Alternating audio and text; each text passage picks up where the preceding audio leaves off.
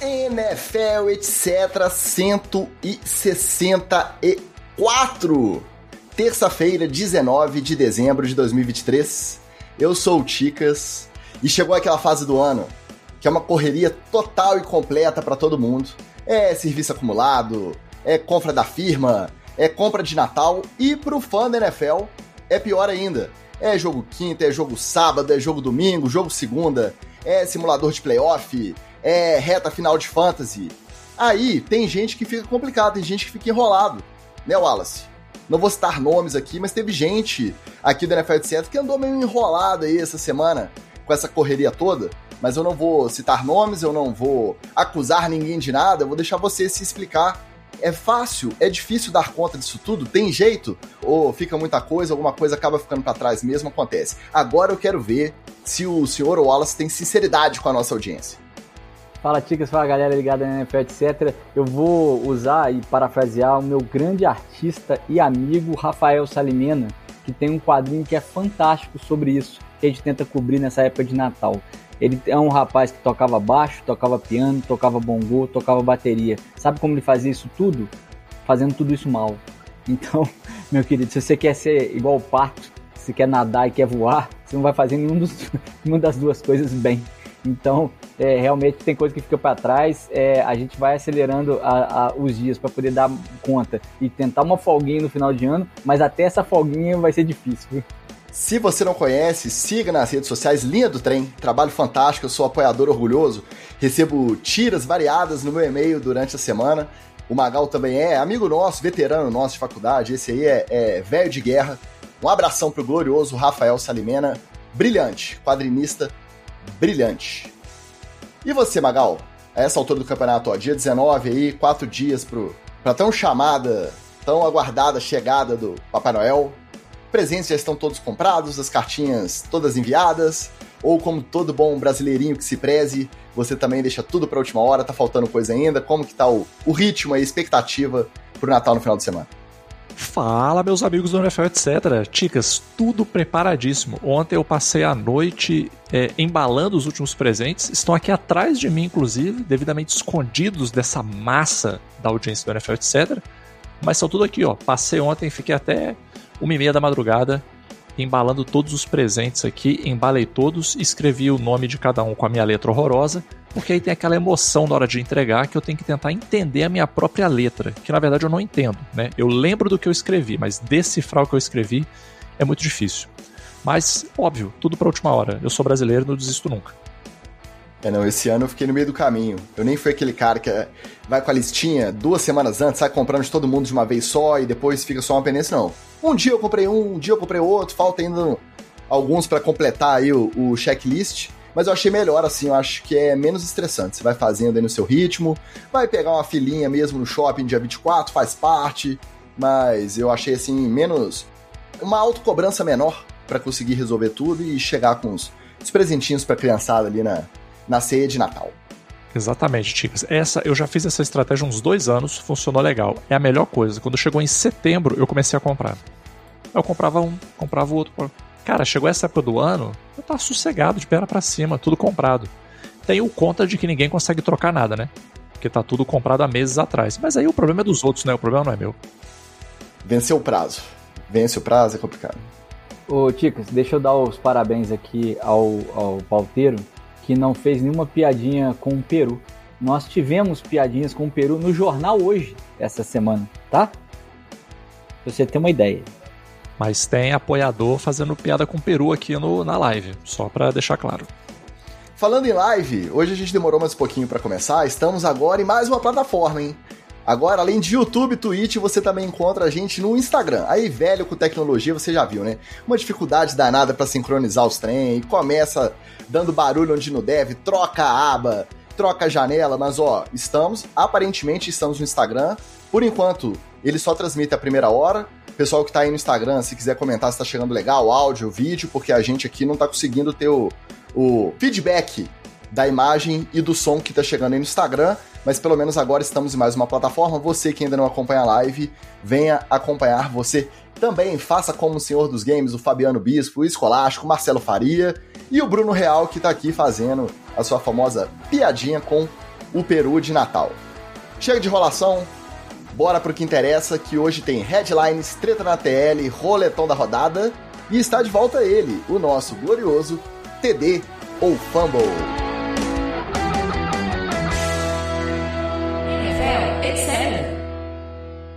A gente duvidou, a gente se questionou e de repente, pimba!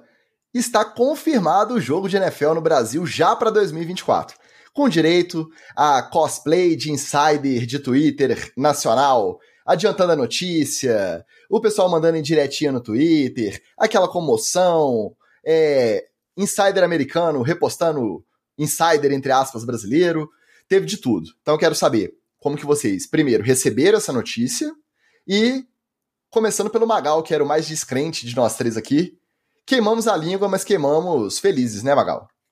Olha, eu não vou dizer que eu queimei a língua, porque eu não falei que era impossível, só falei que era muito difícil de acontecer e continuo achando muito difícil. Mas fiquei muito feliz, obviamente. Gostei de ver o, o sassarico, o assanho dos insiders, dos influencers da, dessa maravilhosa NFL é, do Brasil, né? que tava assim, todo mundo. Deixa eu fazer minha piadoca à parte, que hoje eu estou humorístico. É, todo mundo querendo dar o furo primeiro, né? Todo. Aí tinha gente falando que já sabia o jogo, tinha gente falando que já sabia quanto que era o ingresso, tinha gente falando que já sabia qual que ia ser o show do intervalo. Uma coisa assim, eu falei, nossa, gente, vocês estão sabendo coisa abessa, né? Que coisa, né? A NFL não divulgou, não, mas ela foi lá no, no influencer brasileiro e falou assim: Ei, você aí lá de Carapicuíba, você pode. Solta essa notícia aí pra gente aqui na NFL, né? Então eu gostei de ver assim, o circo pegar fogo, né? Falei, isso, gente, vai. Vai, vai, vai falando aí, vai falando. Enquanto isso, paralelamente, eu estava fazendo o que qualquer pessoa racional fez, né? Eu já fui lá no Booking.com e fiz uma série de, de, de, reservas de hotel com várias combinações de datas diferentes, todas para poder cancelar, obviamente, né? E já avisei o meu personal travel specialist, né? O famoso Lelinho Turismo, já avisei, ó, o pacote sai quando? Eu quero a proposta na minha mesa na segunda-feira.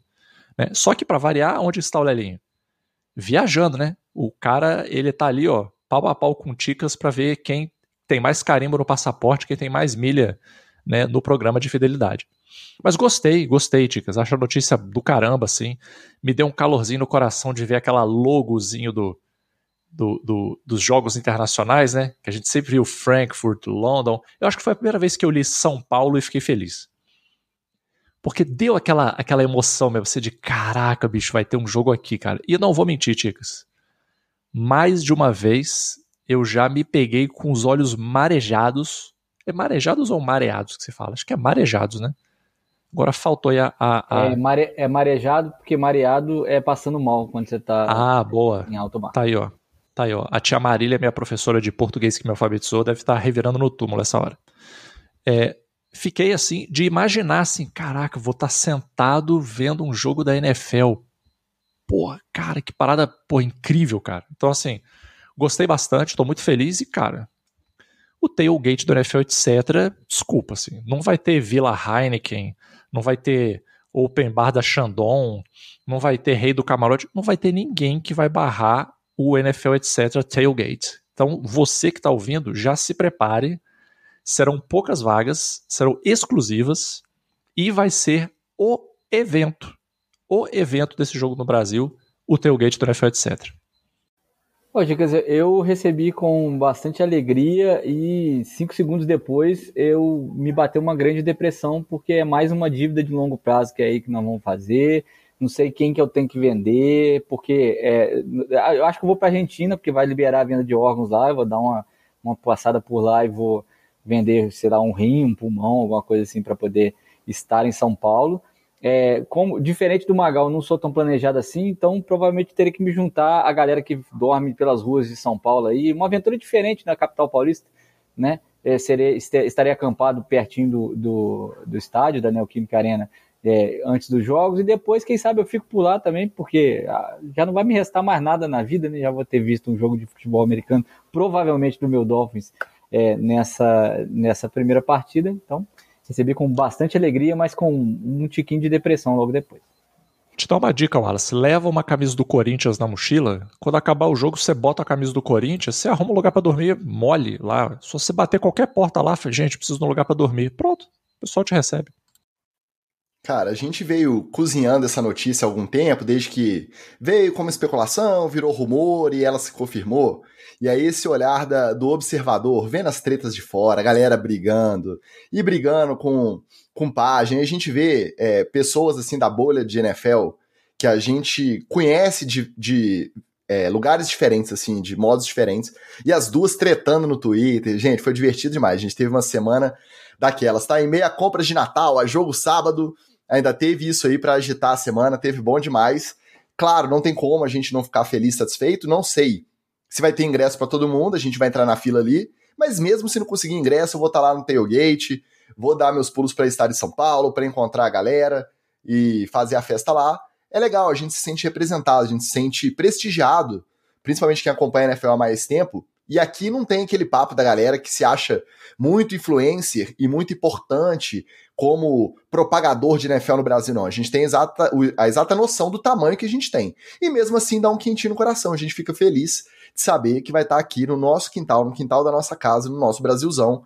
O, provavelmente o time do Wallace, né, o Miami Dolphins, contra um time da NFC, e a gente vai ter oportunidade de, de celebrar esse jogo de temporada regular da NFL no Brasil. Então, é, feliz demais com a notícia e doido para saber qual vai ser o jogo, qual vai ser a data para a gente poder começar o nosso planejamento. E vai ter tailgate, vai ter um encontrão NFL, etc. Já se prepare aí. Você que é de São Paulo, você que não é, mas está pensando em ir ao jogo, a gente vai marcar um, um biricutico, um Gary Gary lá por Sampa no fim de semana desse jogo aí. Pode, pode save the date, pode salvar a data aí. Inclusive vai ser o evento principal, tá? Não vai ser o jogo, vai ser o encontro do NFL, etc. Esse, essa confirmação só foi possível porque na reunião dos donos de time ficou acordado que aquele rodízio de jogos internacionais, ao invés de um jogo a cada oito anos, que é a regra atual, esse rodízio foi reduzido para quatro anos. Então todos os times poderão fazer um jogo internacional com um prazo mínimo de quatro anos ao invés de oito. Então isso aí vai abrindo leque para ter cada vez mais jogos internacionais. Tem uma questão de horário também que a gente fica curioso para saber qual janela de transmissão lá dos Estados Unidos que vai entrar essa partida, mas já facilita e já dá a expectativa de que não vai ser um, um bateu e valeu, que todo ano de repente a gente vai ter um jogo de NFL para acompanhar por aqui. E outra discussão que rolou nessa reunião de donos também, outras discussões na verdade, foram as de mudanças de regra. E aí as polêmicas das jogadas que desde a última off-season o pessoal já vinha discutindo. A primeira, que é o famoso hip drop tackle, o tackle jogando peso nas pernas do, do adversário que está em posse da bola, que já vitimou vários, várias estrelas aí esse ano. E o glorioso tush push, a jogada que ficou muito famosa com o Philadelphia Eagles porque eles têm um índice de sucesso gigantesco tinham, né? Agora já, já baixou um pouquinho aí nas últimas semanas. Que é o quarterback Smith. Tem que chegar na linha, né?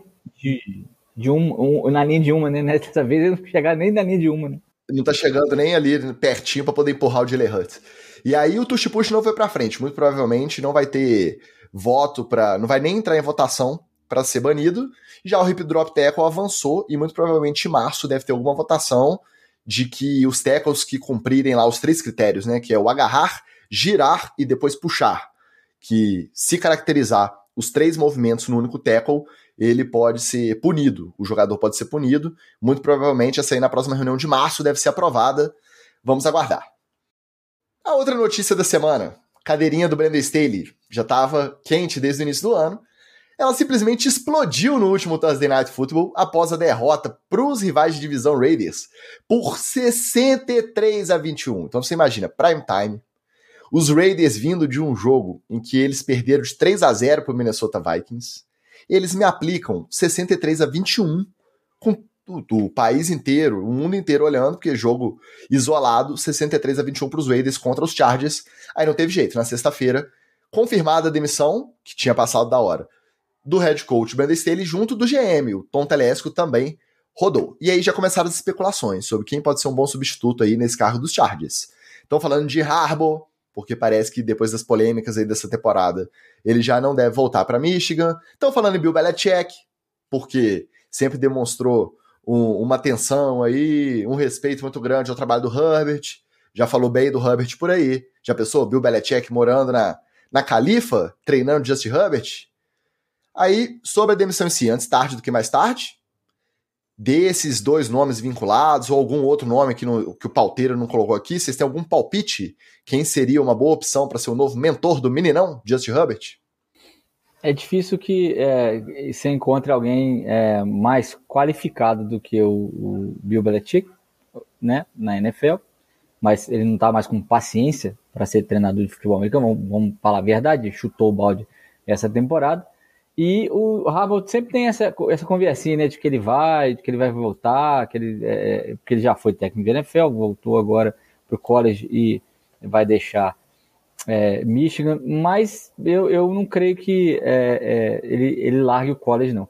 Eu acho que tem muita gente aí, citaram até o Dan Quinn de novo para a posição de, de, de, treinador, né? É, tem muita gente nos elencos de apoio, né, no, entre os coordenadores, que tem talento para poder estar tá aí. Eu apostaria num jovem. Eu só, eu só não faria essa volta de um, de um cara que está aí ou coordenando a, defesa ou ataque para ser head coach. Eu apostaria no jovem, porque os últimos que a gente viu ascenderem, é, é, tanto até o próprio Ben Staley, né, é um desses caras que estão aí é, nessa trilha de, de, treinadores mais novos, é, é, a gente viu que alguns têm bastante talento aí para poder conseguir levar o time.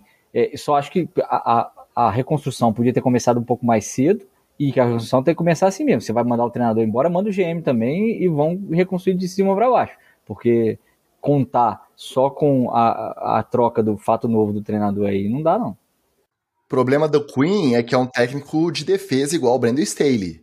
E agora a tendência é eles partirem para um técnico de ataque justamente para ser um mentor do Justin Herbert poder potencializar o braço do meninão aí.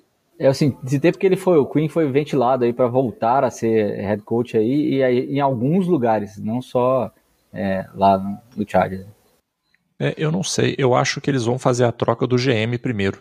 Para mim não faz muito sentido você ir atrás de um head coach para depois vir um GM, é, porque com muitas aspas aí, mas o GM é o chefe do head coach, né? Então Parece que é aquela coisa da, da, seleção brasileira, lembra que o Tite escolheu o Edu para ser o, o, o, gerente de seleção principal, aí você escolheu um cara que vai te mandar. É, assim, não, eu acho que não faz sentido também, porque é, você abre um caminho para que o GM tenha uma desculpa sobre o, a sua própria potencial falha. Você fala assim, ó, oh, não, esse ano foi horrível porque, pô, desculpa, vocês começaram me dando um head coach que não seria a minha primeira opção. Então, a lógica mas nem, nem sempre a NFL segue a lógica. A lógica seria você trazer o GM primeiro depois o head coach. Eu acho, cara, sinceramente, eu não acho que vai vir nenhum de um cara que já é head coach. Eu acho que vai vir algum coordenador ofensivo ou defensivo por aí. Tem muitos nomes na liga. E eu acho que vai rolar aquele movimento assim de os coordenadores ofensivos ou defensivos que foram bem esse ano vão estar tá num momentum, né? Vão estar tá naquela hype para pegar uma posição de head coach.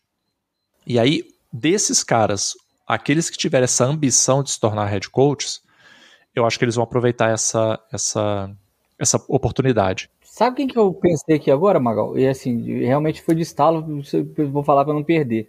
O Demico Ryans. O Demico não tem contrato para o ano que vem, só tinha contrato para esse ano no Texans e ele foi muito bem com o quarterback novo. É, Mas vai falar será isso. que o Texans tem, tem essa bala para poder segurar um ataque do Chargers, por exemplo? Era exatamente o que eu ia falar. O que eu acho que vai pegar aí vai ser o naipe dos contratos dos caras. Porque até os times que estão indo bem, vou pegar um Browns, por exemplo. Né? Pô, o Browns montou uma defesa, é, uma defesa arrumada né, esse ano. Uma defesinha legal. Aí tá lá o seu, o seu Jim Schwartz. É, ele já foi head coach. Foi horroroso. Mas ele foi head coach, né? Lá do meu querido Lions. Agora, de repente, é o cara tem aquela sensação assim de, não, beleza, eu fui lá, fui head coach, não fui muito bem, aprendi com os meus erros, voltei para a posição de coordenador e agora vou, sinto que estou pronto. Se o time não quiser bancar um salário legal para o cara, vai ficar muito fácil perder. E aí os times vão ficar numa posição meio vendida. Elas vão, imagina pegar aqui o exemplo do Browns. Eu sou o GM do Browns. Começa a vir proposta para o meu coordenador defensivo que finalmente montou uma defesa decente para mim. O que, que eu faço? Eu pago mais caro esse cara e elevo o patamar de todo o resto, não só do meu time, mas da NFL também, ou eu deixo esse cara aí e vou botar quem, sei lá, para ser o coordenador, né? Então, eu acho que é, é, vai ser complicado, mas eu chutaria que vem algum coordenador aí. O outro lado dessa moeda, depois dessa vitória cachapante, é justamente o interino dos Raiders, o Antônio Pierce. Vamos lembrar que quando John Gruden saiu lá no ano passado, passado ou retrasado? Passado. O Rich Bisaccia, que era coordenador de Special Teams, assumiu, teve bons resultados, foi pro playoff, não, foi ano retrasado, que ele perdeu dos Bengals, né? Foi pro playoff até perder dos Bengals, porque ano passado já era o Josh McDaniels. E aí, não foi renovado. O Mark Davis não quis nem conversar, nem cogitou a possibilidade de efetivar. Mandou ele embora, veio o Josh McDaniels, deu no que deu. Um ano e meio depois, demitido também. Será que dessa vez ele vai ter, vai ter paciência, vai manter o Anthony Pierce? Porque parece que o vestiário tá na mão do cara. Né? Vamos ver se dessa vez ele não comete o, o mesmo erro. Agora, Demico Ryans é doideira, Wallace. Tendo a temporada que ele tá tendo lá no Houston, tendo a identificação que ele tem com o time, não, não deixa ele sair que... de lá, mas. Então, eu sei que é, que, que é, pelo lado do Houston Texans é esse, mas pelo lado do, do Demico. É, é Acho que nem ele, ele tá com o time na mão. Aí eu não sei. Aí, é, sabe por quê? Porque esse primeiro contrato dele foi feito numa uma coisa meio que tampão e tal. Ninguém esperava esse sucesso dele. Ele mesmo podia esperar. E aí agora tá, tá na hora de sentar com o pessoal do Houston. Me paga. Se vocês não me pagarem, eu vou embora. Ô, Wallace, mais um comentário aqui intrigado com o conteúdo da sua caneca na live, tá? O glorioso Diego Chagas, você, você conhece lá do seu glorioso JF Operadores. Diz que duvida que não tem cerveja nessa caneca. Quer direito de resposta? Esse te conhece, hein? Então, o, o líquido é misterioso, mas o Chagas me conhece. Também na área o nosso Washington Ferreira, o nosso Carlos Ferreira, que não é parente do Washington Ferreira, mas que hoje, ao invés de defender o seu glorioso Arizona Cardinals, está defendendo o meu Elite Joe Flaco, que na semana 17 vai ter um revenge game contra os Jets, vai esfregar na cara a decisão errada dos Jets. É, concordamos que, que isso aí vai acontecer, tá? Deu Papadex, nosso Arturito chegando na área. Felipe Ruggeri, ó, não temos nem roupa para isso, hein? Felipe Ruggeri mandando um gol Bills, se cuida Dolphins. É, rapaz, o Bills tá, tá esquentando. Tá vendo como a, a, a coisa vira, hein? Ah, as temporadas atrás você não escutava isso aí, se cuida Dolphins. Caraca, mas em duas semanas os Bills que também já estavam entregues às traças, olha como é que como é que mudou. Daqui a pouco no roletão a gente fala. Nosso Anderson Brau também na área, Paulinho Miana, direto da Irlanda, não, ele está em solo nacional dessa vez. O Paulinho pergunta se ninguém tá com o cobertor do Marcelinho Carioca de fundo. A gente é velho, a gente não sabe trocar o fundo da live, não. A gente tem dificuldades. A NFL decidiu multar em 100 mil dólares o Andy Reid e em 50 mil dólares o Patrick Mahomes depois dos chiliquinhos contra a arbitragem lá do jogo contra os Bills da semana 14? Saiu caro, saiu barato ou tá de bom tamanho as multinhas aí pros dois? Não, é, multa pro Mahomes menos de milhão é, é ridículo, né? É igual se você virasse para mim e falasse Magal, vou te multar aqui em 25 centavos. Eu ia falar assim, cara, toma um real e já fico com as próximas três. Então, e, mas eu acho que pro Mahomes, eu acho que a multa faz sentido sim tá? Porque ele, eu acho que ele me passou do ponto. O Andy Reid eu achei exagero, cara. Só qual foi o ponto? O Andy Reid tava na, na coletiva, é até engraçado, porque você consegue ver assim o. Vai, vai, não fala isso não, só não fala isso não. Hum, falou. Que ele veio falando que o jogo foi difícil e tal, papapá. E aí ele falou assim: ah, eu, é, eu gostaria que numa situação dessa a arbitragem desse um toque. Até aí tava tudo bem, aí ele soltou. Na NFL, não podemos. Aí, pronto. Aí ele citou o patrão. Aí ele não pode. Enquanto ele estava falando mal só dos terceirizados, dos PJ, não tinha problema. Só que ele falou mal do patrão. O que eu fiquei mais chocado é que ele falou muito rápido. Foi só uma coisa tipo assim: cara, a NFL não pode tolerar esse tipo de erro no jogo. Ah, cara, pronto, já foi isso aí, ó. Entendeu? Então eu fiquei meio com pena do Andy Reid e ele é muito nice guy, cara. Pô, eu acho até absurdo. Você, pô, não tem, uma, não tem um atenuante aí de, de, é, é, de, de. Como é que fala? Esqueci agora a palavra. É, réu primário? Pô, o Andy Reid não dá uma bola fora, cara. Dá um atenuante de réu primário pra ele aí, dá só uma advertência, entendeu? Porra, multar o cara. Olha quantos hambúrguer ele vai deixar de comer porque tem que pagar essa multa aí. Sacanagem. Mas pra ele eu achei caro, achei que não. Mas agora pro Mahomes. É, é, o que me espanta é que o Mahomes não é um, um, ele costuma até assim, ele elogia quando os caras dão um, um hit forte nele assim, né? Ele toma porrada de uns DE assim, de uns DT, ele, ele fala tipo, ah, nice hit, nice hit, tal, ele elogia os caras. É, mas ele tá frustrado, ele perdeu a linha, ele, ele tem que pagar. O que eu achei engraçado é que já tem insider falando que ele tá pensando se vai pagar, que ele tá pensando em recorrer da multa. Ah, Aqui, cara, mas... porra teve uma diferença grande. Primeiro, por conta da hierarquia, né? Teoricamente, o técnico ele tem mais influência sobre até os jogadores que são subordinados a ele, então eu entendo que venha mais pesado. O Andy Reid, na coletiva do dia seguinte, continuou cornetando.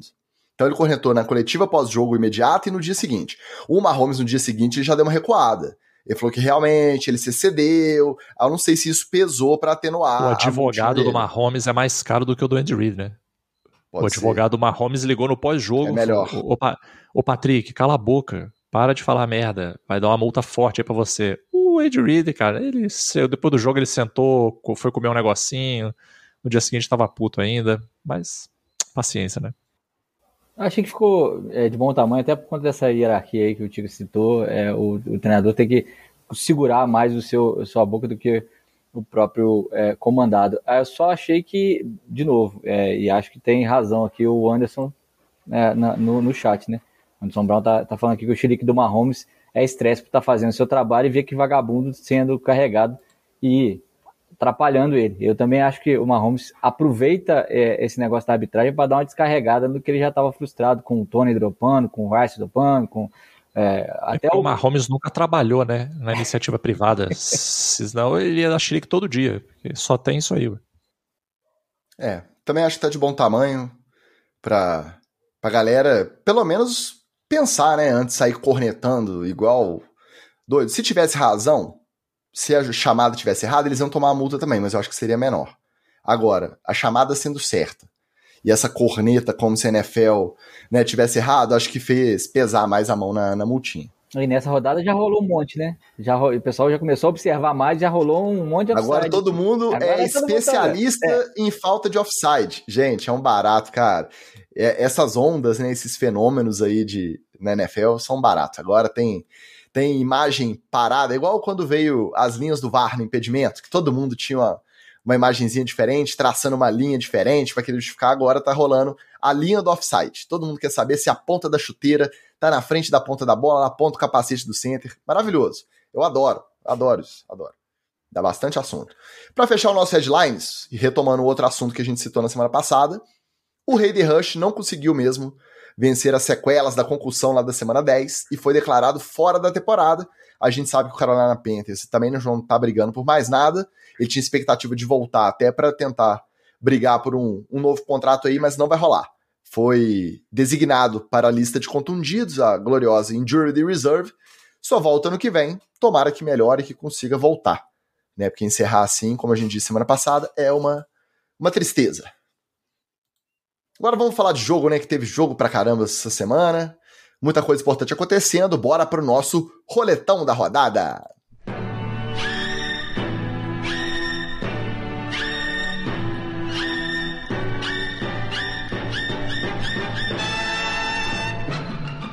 Como a gente já falou do Thursday Night Football, que resultou na demissão do Brandon Staley, e na pulguinha atrás da orelha do Mark Davis sobre efetivar ou não Antônio Pierce, 63 a 21, é por isso que a gente fala, não pode deixar de ver. O jogo, no papel, horrível. Easton Stick contra Aiden O'Connor, horrível. No primeiro quarto já estava acho quase 28 a 0, no primeiro tempo terminou 42 a 0. Tem que assistir, gente. É um jogo histórico, né? Um jogo que vai ser lembrado aí, apesar de ter sido um peladão, mas vai ser lembrado, não pode deixar de assistir. Vamos passar então para a rodada de sábado. Rodada tripla. Não teve transmissão na ESPN, tá? Voltamos aos tempos de caçar linkão na internet. Ô, Dofu, Dofu salvou. NFL Batman. Foi uma briga. Lá no nosso grupo, então, foi maravilhosa a briga lá da galera lidando com os links que há muito tempo a gente não precisava lidar, né? Então no sábado tivemos, primeiro horário, Bengals 27 24 Vikings na prorrogação. Os Vikings abriram vantagem, pareciam que iam segurar sob o comando de Nick Mullins, mas o Jake Brown não é de fato um step linguiça, comandou a virada na prorrogação. Tivemos também Colts e Steelers 30 a 13 para os Colts. Resultado aí para colocar o Indianapolis na frente na corrida pelo wild card, resultado importante. Os Steelers saíram ganhando de 3 a 0. Indianapolis virou. Então, o trabalho do Shane Steichen aí, ó, a gente tem ouvido falar pouco, mas tem que re reconhecer, devia ser um dos candidatos a técnico do ano aí. E para fechar, um jogo que prometia, mas não entregou. porque os Lions passearam para cima, cima dos Broncos por 42 a 17, com direito ao Sean Payton berrando no pezinho da orelha do Russell Wilson na sideline depois de uma chamada errada, que provavelmente ele já devia ter cobrado várias vezes, o Russell Wilson errou de novo, aí ele perdeu a boa e foi para cima do nosso Unlimited. Seus destaques desses três jogos de sábado, Wallace? É justificada essa, essa, essa bronca aí, porque o Broncos não jogou nada e vinha se recuperando, jogando, até fazendo campanha para playoff. Né? O Lions parece que é, é, ligaram de novo o vestiário, parece que a, a, defesa entrou com mais intensidade, principalmente. O ataque competente, como sempre, mas a defesa parece que, que melhorou bastante. Esse coach Steelers aí, é, quando estava 3 a 0 para os Steelers, nem o Steelers estava acreditando que eles iam ganhar o jogo. Né, o coach melhorou. É, a nota triste é a saída do Michael Pittman, né? O, o, o rapaz foi até ejetado, tomou um, um hit, já estava no chão já. Covardia mesmo. Não foi nem aquele, aquele hit meio atrasado. Não. O cara foi na, na maldade pra, e acabou tirando o Michael Pittman do jogo, né? Concussão e tal. É, mas parece que, que, que tá para voltar. E uh, no Bengals e, e, e, e Vikings, é, um dos times que cortou, o Jake Browning, né? O, o, é, tomou a vingancinha, a lei do ex nunca falha. Mas foi um belo jogo mesmo. Eu gostei, gostei dos três jogos, é, mas especialmente ficou claro e evidente, acima de qualquer suspeita, que o insider da NFL que escuta o NFL, etc., é da comissão técnica do Lions. Eles ouviram a gente falando aqui na semana passada que agora não era hora de desacelerar, que tinha que continuar mantendo. O que, que eles fizeram na, na semana seguinte? Aceleraram. Amigo, tamo junto, é nós. Parabéns não só por acompanhar a gente aqui, mas também por ter feito aulas de português e entender o que a gente fala sem legenda e sem tradução. Tá? Então, parabéns. E gostei do Jake Brown, sabe por quê, Ticas? Tem que jogar na cara dos outros mesmo quando faz coisa errada. Porque na hora que demite o sujeito, o cara fica naquela postura ali de, de justos, né? De, de Donald Trump, de o, vou te demitir, está demitido. É, os caras se acham muito importante porque tá cortando um step linguiça aí desconhecido. Então tem que sim, tem que botar o dedo na cara. Eu achei que ainda fez pouco, ele devia ter citado nominalmente o GM aí que cortou ele. Cara, esses joguinhos de sábado eles só dão aquele gostinho que podia ser assim toda semana, né? Felizmente a gente tem que esperar o raio da temporada de college football, né? Aquele esporte de categoria inferior. O college né? é o futuro, duvidosa. usou o college. Ah, cara, é tão bom, três joguinhos no sábado, mesmo brigando com o Link. Teve um, acho que foi o dos Colts, deu um trabalho. O Link caiu pra caramba. No primeiro até que tava bom, no último também, mas nossa senhora. O dos Colts com, com os Steelers deu trabalho, tá? Ó, Vinícius Lema presente. Ei, meu batera, um abraço para você, tá? Galera tá, tá colando no Instagram, tô gostando de ver. Sinal que deve tá, deve tá rodando liso lá, né? Eduardo Tolentino também passando para deixar o seu boa noite direto no Instagram. Aí, ó, tamo moderno, parece que tá dando certo. Nosso Rodrigo Felício chega aqui, como sempre, no chat, falando para eu me cuidar, porque a vaga dele é minha. Ó, você que não tá entendendo essa declaração do nosso Rodrigo Felício. Estamos nos playoffs do Fantasy, NFL, etc. Tanto Série A quanto Série B, o Rodrigo Felício da Série B. E aí, ó, eu vou reconhecer. Tá os dois novatos da Série B, porque na Série B estou eu e Birão, nosso Pablo Bira, também velho de Guerra de Fantasy, estamos na, nas, nas semifinais, contra, respectivamente, Rodrigo Felício e Patrícia Neri, os dois novatos que já chegaram dando show, tá? Tem muitos veteranos aí, ficou para trás, tá lá no, no Troféu Consolação, e os dois novatos se dedicaram, estudaram, deram um pouquinho de sorte, porque Fantasy é sorte também, vamos falar a verdade, estão aí disputando a vaga no acesso da primeira divisão do nosso grupo de apoiadores. Então, quer fazer parte dessa bagunça? Muito provavelmente no ano que vem, na próxima temporada, teremos uma Série C. Teremos a USFL, temos a primeira divisão, que é a NFL etc. Fantasy, a segunda, a XFL etc. Fantasy. Vamos ter no ano que vem a terceira divisão, a USFL Fantasy. Sobem dois, descem dois, semifinal, confusão, waiver, é, gente que nunca jogou. Cara, Copa União, tá? Campeonato 87. Aí. Os macaco velho a gente não liga não, mas ó, parabéns pro Rodrigo Felício e pra Patrícia Neri pela semifinal da Série B, jogando Fantasy pela primeira vez, tá? E são todos vencedores, né? Quem jogou pela primeira vez também, tem outros novatos lá no nosso XFL, etc. Fantasy, que merecem os parabéns também, mas o Rodrigo Felício e a Patrícia Neri deram show. Aí ele aproveita e fala pro Wallace se cuidar também, porque o título vai ser dos Bills, o título da divisão, ó. Tudo em aberto, tudo em aberto. Nosso Carlos Miller, como sempre, deixando o like também, passando para ouvir depois. Senhor dos Games diz que Dofu é um velho conhecido. e nosso Alexandre Gresserpa também, desejando um ótimo programa, deixando o seu like. Valeu! Passando para os jogos de domingo, um outro jogo que era muito aguardado e não teve emoção, o jogo principal da rodada, foi qual? Bills 31-10 Dallas Cowboys. Aí o Magal vai à loucura, né? Porque é isso que o Magal fica prometendo e já fica avisando. Aí agora ele faz a sua a sua victory lap, ele dá a sua volta olímpica aí da vitória com Dallas Cowboys fraude. E o outro jogo também prometia Sunday Night Football, tá? Todo mundo envolvido aí na disputa pelo topo da AFC, mas também não teve graça os Jaguars cometendo muitos erros, muito erro de execução, muita, muito erro de decisão técnica ali. Se tiver play call essa semana, não sei, porque é sempre uma surpresa, né? Se tiver play call, eu vou querer ouvir o nosso coach Batata. E aí não teve muita graça, os Ravens venceram com tranquilidade por 23 a 7 o Jacksonville Jaguars. Então, sem surpresa esses dois, né, Magal? Ai, ai, pra mim nunca ter surpresa, né? Porque cansado de estar certo aí. Eu gostei do, do toque de humor do pauteiro aqui, que escreveu deck MVP já era. E já era desde 2019, né? Mas tudo bem continua, já era. Errado ele não tá, né? Ele tá certo há uns quatro anos. Gente, o, o, que eu, o que eu mais gostei de ver foi o seguinte, e, e talvez isso seja uma coisa que a galera precisa prestar atenção. E a gente já falou isso aqui. O time do Dallas Cowboys não é um time bom por definição.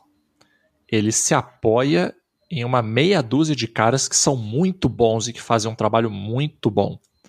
É, o Sid Lamb, o Pollard, é, são o Micah Parsons. Você tem uma meia dúzia de caras que consegue fazer uma diferença.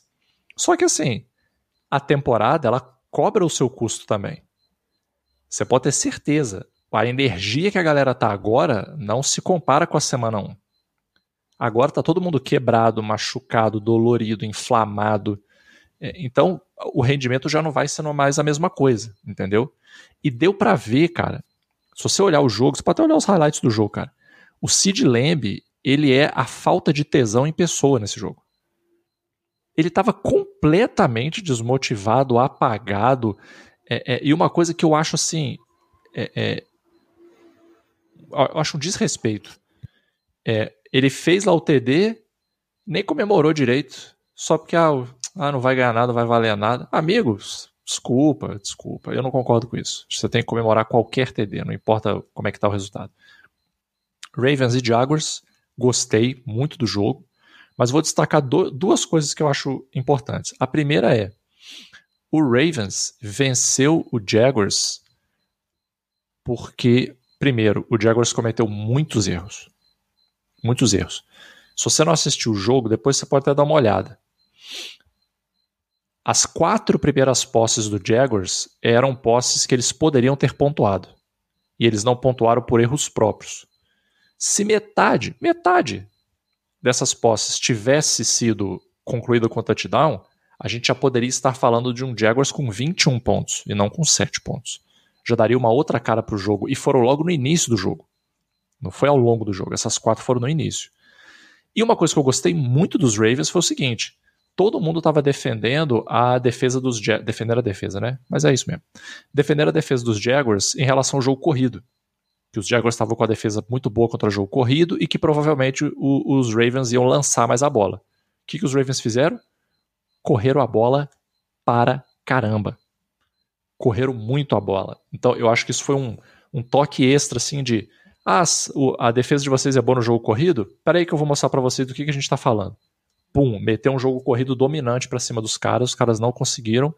Mas eu tenho um carinho especial pelo, pelo Jaguars e, e eu acho que é um time que está no caminho certo. Ele ainda não está no ano de ser contender, tá?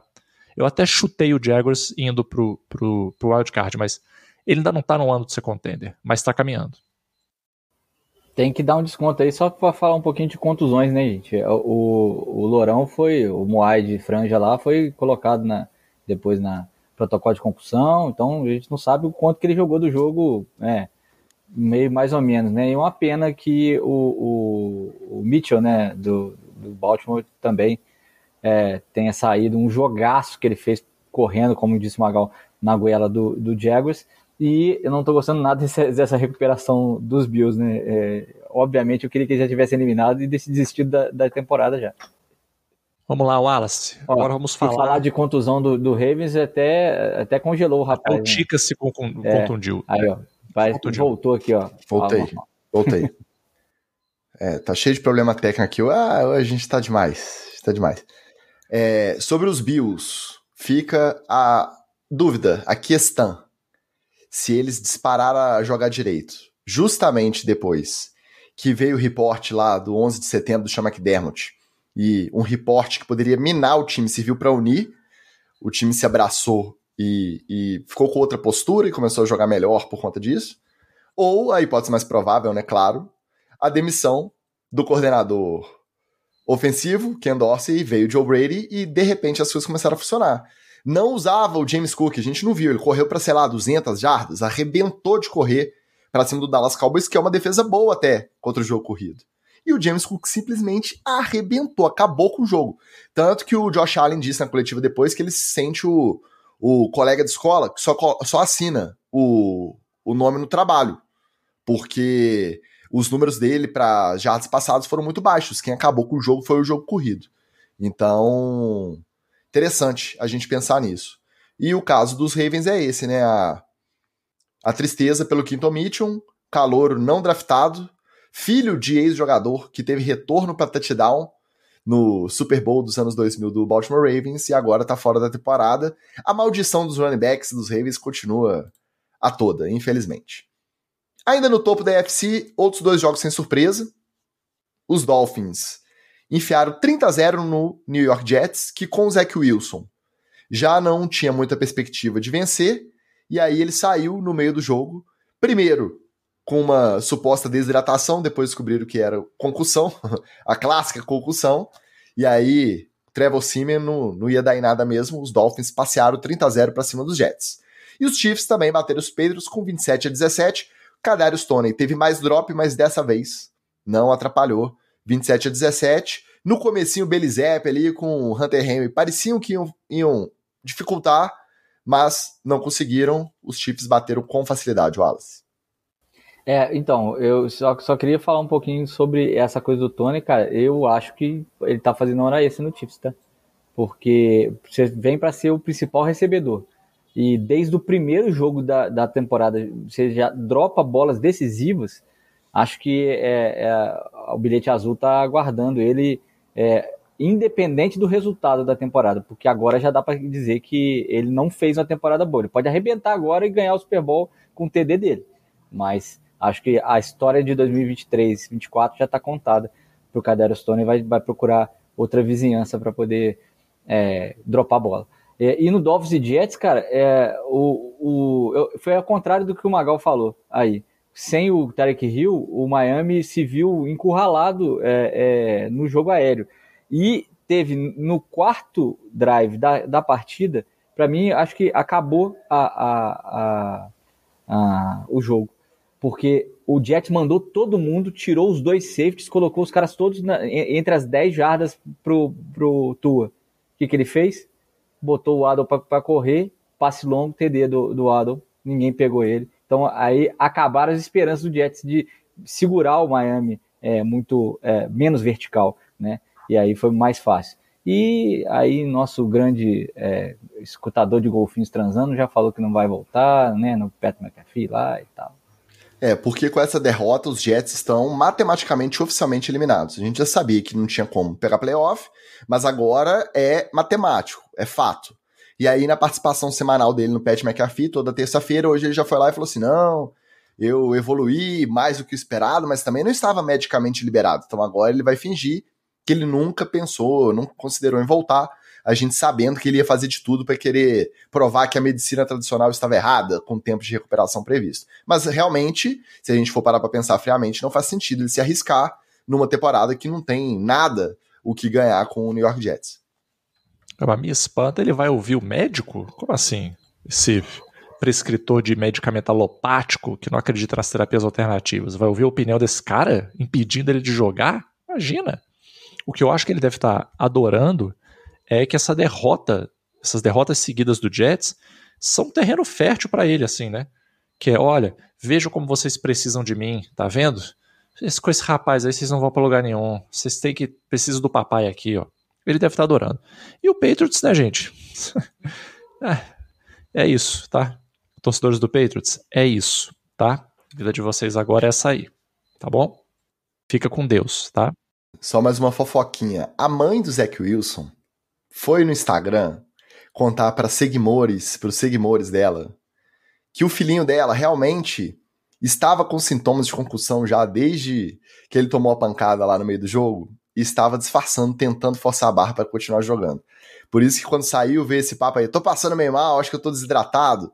Era tudo ele disfarçando a concussão. Aí a mãe do Zach Wilson achou que era uma boa ideia contar ali para os seguidores dela que foi isso que aconteceu. Ainda teve mais essa fofoquinha aí do, do Zach Wilson no New York Jets. Eu só acreditaria se fosse uma amiga da mãe dele contando, porque aí ela poderia ter umas informações ali, daquele bate-papo na cama ali, na intimidade, poderia saber mais do Zach Wilson. A mãe dele não sabe mesmo não. E deixa eu te perguntar só uma coisa aqui, Ticas. É, com essa eliminação dos Jets, é, tem algum time de Nova York ainda que pode chegar em wildcard? Só para. Não, acho. Agora. Porque, porque, porque o, Jets, é, o Jets era o maior de Nova York, né? Se você for contar que o, o Buffalo Bills ele é do estado de Nova York, o Buffalo Bills aí tem muitas chances de pegar playoff. Os dois de Nova York, o outro não, o outro lá não tá matematicamente, mas tá assim, com 0,0001%. Eu acho que isso não, não faz que ele seja o maior de Nova York automaticamente, Entendi. não. Então, eu, os dois eu, eu, na mesma confuso. barca furada. Eu fiquei confuso porque era o maior de Nova York, foi o primeiro a ser eliminado. Uma coisa meio que não. Mas, mas agora eu entendi. Agora eu entendi. A NFL é equilibrada, né? Você vê aí o, a maior dinastia recente, chamada New England Patriots, está eliminada também matematicamente. Isso aí não diz é, muito, não. É. Cada ano é um ano, tá? É, é instituições falidas. Nosso Austin Ferreira disse que o time do Bills se uniu após críticas de um certo comentarista brasileiro. É uma boa hipótese. Exato. Pode ser que Exato. o Sean McDermott pegou a declaração ali, transcreveu e colou na porta do vestiário dos meninos para eles provarem que o comentarista brasileiro estava errado lá no ESPN League. Por enquanto. Agora, eu queria, tá eu queria ser uma mosquinha lá dentro da ESPN, tá? Só pra ficar voando ali no. Não, porque um tá lá em Miami, Só pô. Não precisa ser lá dentro, não. Tem... É, não, eu, é, eu queria saber essa fofoca aí, só pra sentir esse climinha gostoso. Dois joguinhos emocionantes, finais emocionantes ali no primeiro horário de domingo e que continuam dando emboladinha aí, não só no wildcard, mas até na divisão, no caso da AFC Sul. Os Browns venceram os Bears, depois que o Joe Flacco começou o jogo. Lembrando o velho Joe Flacco de sempre, interceptação, fumble, sec, perde jarda. Aí no final, ele lembrou que ele é o novo Joe Flacco, ele é a versão 2023 do Joe Flacco Elite. Cara, uma bola maravilhosa para Mari Cooper nossa, distribuiu. Fez o, o David Njoku jogar. É Njoku, tá? Narrador do Red Zone. Não é Nkoju, não. É Njoku. Fez o David Njoku jogar a bola que ele sempre prometeu e nunca conseguiu jogar na carreira lá no Cleveland. E conseguiu posicionar para o field goal da vitória 20 a 17. Chicago Bears, que teve a chance da Hail Mary. Estava no colo do Darnell Mooney e ele deixou pererecar para ser interceptado. Final, Cleveland Browns 20, 17 Chicago Bears. E os Texans bateram com emoção também o Tennessee Titans. Acho que esse foi para prorrogação também.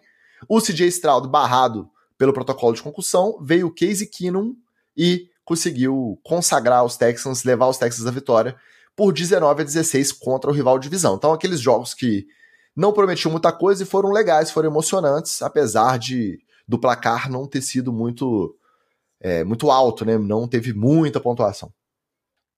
O, Casey Keenum esse final de semana ele foi a Ana Furtado do futebol americano, né? Ele cobriu o CJ Stroud e cobriu o Kevin Hart na segunda-feira participando do Manicast. Então faltou alguém, botou ele. Faltou alguém do outro lado, botou ele também. E para os detratores aí do, do, do, tom comediante do Eli Manning, ele entrevistou o Casey Keenum usando as perguntas que ele tinha preparado para o Kevin Hart. Então ele fez, ah, você almoçou com, você almoçou com o, com o Peyton Manning semana passada, vocês jogaram bola, tem foto aqui de vocês. Ele é tal. muito engraçado, né, Magal? Cara, muito o nível de Nossa, comédia dele é muito elevado, é. não é para qualquer pessoa consumir, entendeu? É, é, é de difícil é, é uma compreensão. Coisa muito, é, é difícil mesmo, é complexo. Agora, Eu fiquei com pena do Darnell Mooney, cara, sabe porque esse é, aquela, é aquele trauma que fica, vou psicólogo aqui, ó, é aquele trauma que é difícil de você tratar na terapia, porque ele precisaria viver uma Hail Mary de novo e, e agarrar a bola para poder se curar desse trauma. E vai ser muito difícil ele sentir essa, ter essa chance novamente, né? Uma pena. Mas foram dois joguinhos legais, né? Não prometiam muito e entregaram bastante. Ah, é claro que dropou porque o bom lá é o, é o DJ Moore. O Mooney é dropador de bola. O bom lá no, no Bears, que quem tá me ajudando no Fantasy é, é o DJ Moore. E esse Texas e Titans mantém aí as, as esperanças, as chances do CJ Stroud chegar na pós-temporada, né? Vamos ver como é que ele sai dessa conclusão aí que eu tô rezando pra ele todo dia. Cara, que trabalho do Texans, né? Que trabalho. Eu acho que com essa vitória e matematicamente os Titans também estão eliminados da, da corrida pelo Wild Card da NFC. Tá bom, né? Já é, tem muito é, é o bom aí nessa corrida. Do rapaz lá, como é, é o nome dele? É o treinador? É o, é os últimos cinco Rabel. joguinhos, né? O Rabel é os últimos cinco joguinhos dele, né? Quatro Será? Joguinhos. Será? Vamos passar para o topo da outra conferência, então? Lá da NFC. Um resultado esperado e uma zebra. Os 49ers amassaram os Cardinals sem fazer muita força também, 45 a 29. Mais uma atuação do Brock Purdy que reforça a sua candidatura ao MVP. Tudo sob controle lá nos 49ers. Já os Seahawks bateram os Eagles, é. Monday Night Football. Jalen Hurts passando mal, meio gripado, era dúvida até a hora do jogo.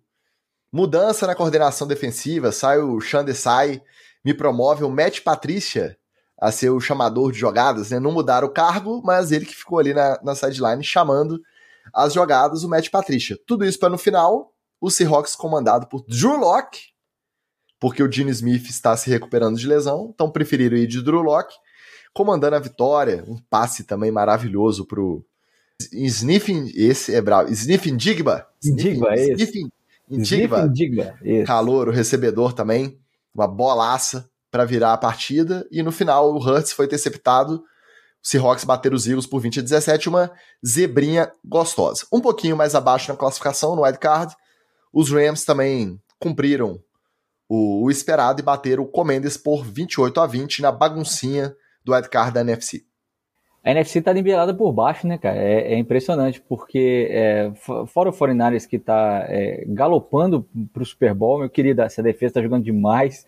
O McCaffrey é um monstro dentro de campo, o Brock Purdy com candidato a MVP, cheio de arma. É, realmente o 49ers, é, esse ano, se não começar a machucar todo mundo, e eles ainda vão, vão ter um, um bye né, exclusivo, porque na última rodada eles vão tirar todo mundo que pode machucar dos, dos jogadores de talento de campo eu acho que é, é, é favas contadas aí para favorito no Super Bowl. É, o Rams, é, se ganhando a sua próxima sequência de jogos aí, tá dentro, né? O problema é que é, tem o 49ers nesse meio. Se o 49ers for jogar com o time reserva mesmo, acho que é, é perfeitamente plausível que a gente veja o time do Chama que veio, quem diria, recuperado completamente de uma primeira metade de temporada muito ruim, né? O Tica está até com a camisa do Rams é, para poder zicar mais um time que está arrancando aí, o Ticas vai, vai meter a zica em cima dele. E esse Hawks Eagles foi fantástico, né, cara? É, é, realmente, você vê como é que faz falta, mas é aquilo, hein? As pessoas leem muitos jogos na, na NFL e se adaptam muito ao seu estilo de jogo. Se o, o, Eagles começou a temporada jogando de um jeito, ele tem que terminar a temporada jogando de outro e apresentando novas armas. Se ficar esse negócio só do push-push e não sei o que lá, e, e que dá, dá bola no, no Brown e, e é nós, e, e, não faz mais nada, é, vai ficar difícil. E assim como quando você tem um quarterback baleado, você tem que ter alternativas para que ele jogue baleado. Ou então é melhor tirar ele e bota outro que está saudável para jogar. Né? É, cara, o, o 49ers, precisa nem comentar, né? Já era esperado, deu uma lógica, nada demais. É, eu confesso que eu dormi no último quarto do Seahawks Eagles. Eu sou uma safada mesmo. Eu tava vendo o jogo e falei, ah, acho que não vai mais dar nada, né? Terceiro, quarto acabou, eu vou dormir. Foi né, só o jogo mais. todo. Foi, é, não, aí foi só isso. Assim, o último quarto foi o que valeu a pena mesmo. É, cara, o Matt Patricia, eu não sei, cara. Eu, acho para mim não. Para mim ele não dá, cara. Eu posso estar sendo errado aqui, eu posso não entender de análise, mas ele é um cara para mim que não dá. Ele tem uma zica que eu não sei o que que é. E o Rams Commanders, é, cara, eu acho que sinceramente não sei se o Chama que veio vai se animar tanto assim, não. Entendeu? Eu acho ele um cara muito inteligente, mas ele tá com os bonecos que eu vou te contar um negócio. Tá, tá muito difícil a situação dele, cara. Agora, só fazer um comentário aqui do pauteiro, né? Falando aqui que o, que o Giants e o 49ers provavelmente reserva. Rapaz, o 49ers que não bote o time inteiro para jogar pra ver se eles não tomam pau, não. Os Rams pegam um confronto que pode ser decisivo é, até confronto direto, dependendo de como caírem as peças desses dominós do wildcard e da NFC. Contra o Saints no Thursday Night. Então esse jogo vai ser bom. Tá? Depois do último que a gente teve. É, até que foi divertido, né? Aquele Raiders e Chargers, 63 a 21. Vai ter um jogo disputado, porque os dois times chegam com expectativa de se posicionar na frente desse confronto. A gente vai falar daqui a pouco que os Buccaneers bateram os Packers. Com isso, os Rams ficaram bem posicionados nessa disputa aí pela vaguinha do wildcard. Não é um absurdo pensar que eles batem os Saints quinta, os Giants muito provavelmente também na outra semana, e aí fica a cargo dos 49ers decidirem se vão querer complicar a vida de um rival de divisão no momento que eles já vão poder começar a poupar uma galera e recuperar fisicamente seus jogadores. Então, a gente sabe, jogo de divisão não é só o desgaste físico, é o risco de lesão. Você vai arriscar lesionar uma estrela aí jogando três quartos, dois quartos e meio, só para só tirar o rival de divisão da, da chance de playoff? Então a perspectiva dos Rams é essa. Eu acho que é uma perspectiva interessante. E quando começou a temporada, a gente nunca imaginou que a gente já está discutindo aqui a semana 15 com os Rams vivos e bem posicionados na disputa do, do wild card, né? Foi interessante. Mas merece. O Chama que veio, o Matt Stafford jogou muita bola. Merece. Só uma palhinha sobre os Eagles. Eu acho que a galera tá desesperando muito porque os próprios Eagles desesperam. Engataram a sequência de três derrotas seguidas, vieram de 10-1 para 10-4 no retrospecto. E aí parece que o mundo tá acabando. Né? Eles estão agindo como se eles estivessem 3-10. Você vê aí. Na Filadélfia, o pessoal só sabe brigar. É, troca o coordenador, que troca o chamador de jogada de defesa, promove Matt Patrícia, muda esquema de jogada. Cara, que confusão. Calma, respira. E outra, agora o que favorece também são os próximos confrontos, né? A tabela dos Eagles agora é Giants, Cardinals e Giants. Porra, pelo amor de Deus, né? E, e a união de Eagles, ela tá cada vez mais forte. É, vamos, então, vamos achar que os Giants cara, vão favorecer a união, é. É, é óbvio que vão favorecer a união, de é. Eagles. É. Se perder, vamos dar, disso. Vamos dar boa noite para ele aqui, que ele veio especialmente para escutar o Eagles. Né? Um beijo para você, Felipe Bertelli. Nosso Felipe Bertelli, ele tá batendo na tecla que o Jason Kelsey merecia mais na, no ano da aposentadoria, provável aposentadoria dele. Às vezes volta de novo, né? Já prometeu uma vez. Mas é isso, eu acho que a galera dos Eagles desespera muito, assim, eles são muito, né, é, aloprados, assim, ah, nossa, agora acabou, vamos perder tudo que falta, vamos jogar um wild card aí, perder o wild card, acabou a temporada. Calma, vai ter tempo ainda de botar a casa em ordem e de repente ir longe no playoff. A gente comentou então os Buccaneers foram lá no Lambeau Field e o Baker Mayfield foi o segundo quarterback da história do estádio a ter um rating perfeito, aquele 158.3, aquela nota que é difícil da gente entender. O Baker Mayfield foi lá, quatro passes para touchdown e teve o rating perfeito, fora ele apenas, Aaron Rodgers, o homeopata, teve um rating desse jogando no Lambeau Field, e os Buccaneers bateram os Packers por 34 a 20, aí realmente complicou pro lado dos Packers aí a disputa por uma vaguinha de wild card. Não adianta, não dá para colocar na conta do Love. A defesa dos Packers é um estorvo. É um estorvo do time. Parece que o Metal LaFleur também tá segurando o coordenador aí já tem tempo, a galera tá cornetando. Temporada perdida por conta de teimosia com o lado da defesa. Os Saints bateram o glorioso Giants, que pena, acabou.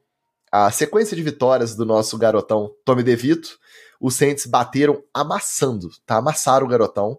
24 a 6, com direito à comemoração sempre de sec, fazendo a, a mãozinha italiana, direito a bullying. E os Panthers ganharam dos Falcons por 9 a 7. Desde que eu acompanho a NFL, ali final dos anos 2000, eu vou te falar que eu acho que foi o jogo mais desgraçado que eu lembro de ter imagem assim, de ver o estádio, estádio vazio, chuva comendo e o futebol apresentado, você vê aí, ó. Panthers 9, a segunda vitória do ano dos Panthers, 7 Atlanta Falcons. Então, num jogo assim que vai ser lembrado como um dos piores jogos da história, muito provavelmente. Numa temporada em que a gente teve é, jogos com 3 a 0 né? Não. Então, assim, a galera tá disputando forte aí. Né? É, eu já vi, eu acho que eu já vi estádios do FABR mais lotados do que esse jogo aí do Panthers e Falcons. Eu sempre fico com dúvida, pode ser uma, uma ingenuidade da minha parte, mas, cara, acho que deu assim o halftime, o jogo tá desse jeito, abre o portão e deixa o geral entrar. Pelo menos enche, entendeu? Então a pessoa lá nunca teve a chance de ver um jogo, abre o portão e deixa entrar, cara. Já tá tudo perdido mesmo. Buccaneers e Packers, jogo maneiro, gostei. Não acho que a galera do Packers tem que é, ficar preocupada, porque ainda assim achei que o Packers jogou, jogou bem esse jogo. Não achei uma, uma atuação ruim. E o Saints e Giants, e para todos os detratores do DND Vito aí, eu só vou falar uma coisa. Ficar fazendo chacotas com um sujeito da máfia italiana pode não ser a melhor solução para a sua qualidade de vida. Vou só dar esse toque, tá? Dito isso, paciência, né? Uma hora ia acontecer, né? Não dá para ser perfeito o tempo todo, nem o meu querido Danny DeVito. Ah, então, a gente fica é, pesaroso pela, pela história, é, mas é, ele já provou que ele é material de NFL, cara. Pelo menos ele já, nos jogos, primeiros jogos com pressão e tal, foi lá e mandou. Vamos ver como é que ele lida com a, com a primeira derrota. E aí, é, de novo, vai ser uma história interessante de contar, né? É uma das melhores histórias da, da temporada, se não for a, a, a melhor, né? É... E já chegando em playoff, né? Que é, é o, mais, o mais maneiro. É, a esperança é realmente a última que falece nesse lugar. Panthers e Falcons, não vou nem comentar. Quando começou a campanha do Panthers para vitória, eu falei assim: não, alguém cai morto aí, sei lá, para poder acontecer alguma coisa diferente desse, nesse, nesse jogo. Pelo amor de Deus, esse jogo foi ruim. E Bucks e Packers, é, incrivelmente, Baker Mayfield ainda tem chances nessa NFL aí, ó é, você está acompanhando a temporada 23, 24, 22, 23, 23 24, eu até me perdi. É, porque onde Baker Mayfield comanda o ex-time de Tom Brady. É isso aí. E aí a, a comparação é que a essa altura da temporada passada com o Brady, todos os números do Baker Mayfield são melhores, tá?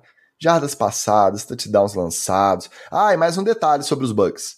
Desde que a mulher do Chris Godwin foi lá correntar, esse jogo ele teve 10 recepções, mais de 150 jardas, então, ó, deu certo.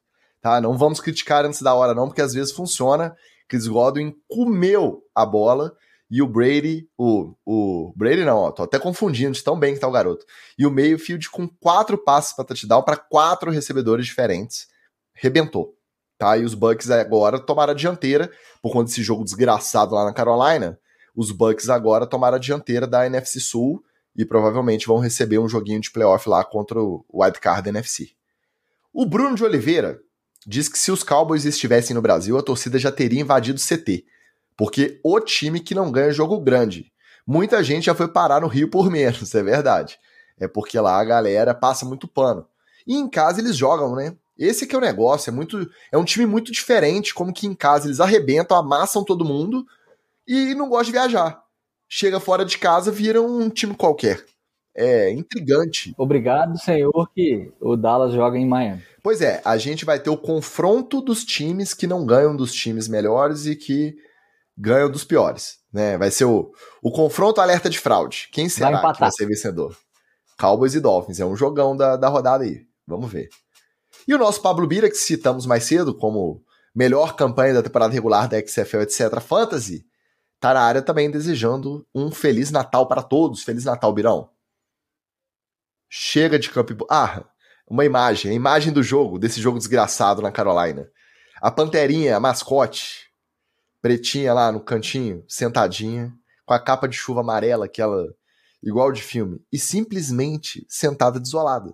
Ela não fazia um movimento, não olhava para frente, ela tava ali cabisbaixa, de capa de chuva, então você imagina a fantasia de Pantera com capa de chuva embaixo daquele dilúvio que foi o jogo. Nossa, cara, que jogo. Tinha ingresso sendo vendido em cima da hora 4 dólares. Mesmo assim, o estádio ficou vaziaço. Ela é para animar a torcida, não tinha torcida. E aí? Ah, ela falou, não precisa.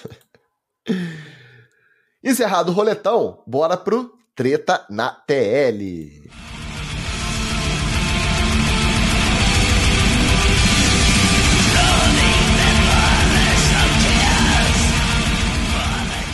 Vocês sabem que sempre que possível, aqui a gente gosta de dar o crédito. A gente gosta de matar a cobra e mostrar a cobra morta, né? Porque só o pau não adianta. Então, ó, esse reporte é do Tom, Tom Curran. Quem é o Tom Curran? Ele é da NBC Sports Boston. E ele disse que o Robert Kraft se decidiu sobre a demissão do Bill Belichick desde a derrota dos Patriots para os Colts lá em Frankfurt na semana 10. Como era de se esperar, durante as coletivas da semana, todo mundo queria saber, todo mundo perguntou para o Bill Belichick sobre o report, ao que ele sempre respondia que ele só está pensando no jogo contra os Chiefs, só quer saber do Kansas City Chiefs. O foco dele é o Kansas City Chiefs. Já do outro lado, o Robert Kraft fez, não declarou nada oficialmente, publicamente, mas ele fez chegar aos seus insiders ali de confiança, fez a notícia correr de que uma decisão definitiva ainda não estava tomada. Então, vocês acham que depois dessa temporada que a gente viu, ainda existe algum cenário em que o Bill Belichick continue no Patriots? E em qual podcast nacional vocês ouviram primeiro que essa relação estava com os dias contados, antes de ser modinha, antes do time decair do jeito que decaiu? Onde você ouviu primeiro que esse divórcio ia acontecer? Conta para mim, Magal. Ué, no, no, único podcast que não ficou entrando em quem vai dar o furo primeiro na questão da, do jogo de São Paulo e que sempre preza pela qualidade da informação, né? Sobre o divórcio, sobre o, o probleminha aí do, do Robert Kraft com o Belichick, eu vou ser direto e reto, cara. Não acho que vai continuar, mas não acho que vai ser uma demissão. O Robert Kraft vai fazer uma saída justa aí para o Belichick, eles vão combinar alguma coisa. É, eu não acho que vai ter essa Belichick foi demitido porque não entregou qualidade de jogo. Não, acho que não vai ser por aí vai ser uma parada entre cavalheiros ali, ele vai sair. E essa conversa do Robert Kraft, ele, ele é um bilionário, né? Ele não é otário. Ele quer que o circo pegue fogo, que tenha engajamento, que as pessoas comentem. É isso que ele quer. Quer, quer botar o, o fogueira. É isso. É, eu, eu só concordo com o Magal é, e, e, acrescento que a decisão obviamente já está tomada, porque senão você veria alguns movimentos, por exemplo, de meio de temporada, de busca de jogadores, de é, algum reforço aí é, para posições que claramente o, o, o são deficitárias no, no Patriots. Por exemplo, eles estão precisando de um running back bom. Eu podia ter trocado por alguém. Tem, tá cheio aí, ó. o Sacon Barkley, por exemplo, estava lá no New York pedindo uma troca. Né? Tem, tinham vários movimentos que podia fazer. Quando você abandona desse jeito a, a temporada, mesmo é, cedo, a, vamos lembrar que o trade deadline ele é cedo na temporada para quem quer buscar playoff ainda ele podia ter movimentado. Então, não vai, vem com essa para nós não, Kraft, que nós somos um veiaco de NFL. Lá atrás, quando começou a desandar, se ele conseguisse, né, reverter, botar a galera para jogar, fazer uma run, ish, não que ele chegasse no playoff, mas chegasse no final ali, na disputa ainda, vivão na última rodada, podia até ser que reconsiderassem. Mas do jeito que foi a temporada, não tem como. Eu confesso que eu ficaria extremamente surpreso se a notícia da off-season fosse Bill Belichick volta para treinar os Patriots ano que vem. Eu acho muito, muito improvável. Outra coisa, né, Ticas? É, se o, o, problema não estava nele, né? Então tinha que procurar onde é que é o coordenador defensivo, é o coordenador ofensivo, e eles iam fazer esse movimento de comissão técnica também. Né? Iam procurar qualidade também nesse, nessa seara. Como não houve nada. Entregue, é, tá, foi entregue, né? A temporada foi entregue, é verdade. Agora, como eu sou muito amigo do pauteiro, eu já fico aqui, ó, esfregando a mãozinha, pensando na alegria dele, com as especulações de para onde irá Bill Belichick. Vai se aposentar? Vai assumir o Washington Commanders? Vai para os Chargers treinar o Justin Herbert? Então, o NFL, etc., não para nas férias, hein? Nas férias da NFL. A gente tira as férias rápidas. Las Vegas Raiders, hein? Las Vegas Raiders, que, cujo dono agora é Tom não. Brady também. É... Depois do Josh McDaniels, eu acho que ele não vai querer parar lá em Las Vegas, não, tá? Time de treteiro. Ó, nosso Matheus Moraes chega aqui falando que os Cowboys, tal qual eles, estão de home office, só trabalha de casa, é verdade. Matheus Moraes, inclusive, que é do Tailgate Zone. Um abraço pra galera, outro podcast maravilhoso aí de esportes americanos. Coberturas em loco, os caras lá são diferentes. É outro nível, tá? Outro papo. Mas eles brigam pra dar o furo ou não? Não, né? Não, não, não tem esse papinho não. Ah, então muito bem. Show é... de bola, Matheus. É isso aí, cara. Até mais sério que aqui. Bom, vamos arrumar então uma, uma cobertura do nosso tailgate lá em São Paulo. Então, Matheus, se liga aí, o tailgate do NFL, etc., vai estar presente. É, o tailgate zone com o NFL, etc., a gente pode fazer esse crossover lá. E ele ainda, como bom torcedor corneteiro, né, fala que os Packers têm que se preocupar porque o Joe Barry ainda está lá. Então, É, acho que o segundo coordenador mais odiado da temporada depois do Matt Canada foi o, o Joe Barry. Muito provavelmente. Outra treta, a gente já falou outras vezes aqui do Footballing, o podcast que é comandado pelo ex-quarterback Big Ben Roethlisberger. E aí, dessa vez, ele veio e decidiu dar uma lacrada. Ele disse no programa que a cultura vencedora dos Steelers da sua época simplesmente acabou. Que aquela cultura famosa dos Steelers, time vencedor, time organizado, que isso não existe mais. Que ainda existem alguns valores pontuais, uns bons valores pontuais ali, né, uns bons líderes na defesa, mas que no ataque no, e no geral o time tá uma bagunça sem liderança. Isso é dor de cotovelo do recém-aposentado ou é uma afirmação correta de quem conhece muito bem ali as entranhas do time dos Steelers? É um pouco dos dois, né? É, na verdade, é mais dor de cotovelo, eu, eu acredito, por ver a, a franquia meio que derreter é, é, a, na sua frente. Mas realmente o Steelers ele tem é, um, essa cultura forte, a gente conhece o tanto que essa cultura pode levar, mas ela só leva o, o time até um certo ponto. Falta um pouco de talento, na verdade, falta bastante talento do que o comparado na, na época do, do, do, do Big Ben é, lá de quarterback, por exemplo. Né? O Kenny Pickett e também é, o Mason Rudolph não são é, esses caras, nem muito menos o Mitch Trubisky.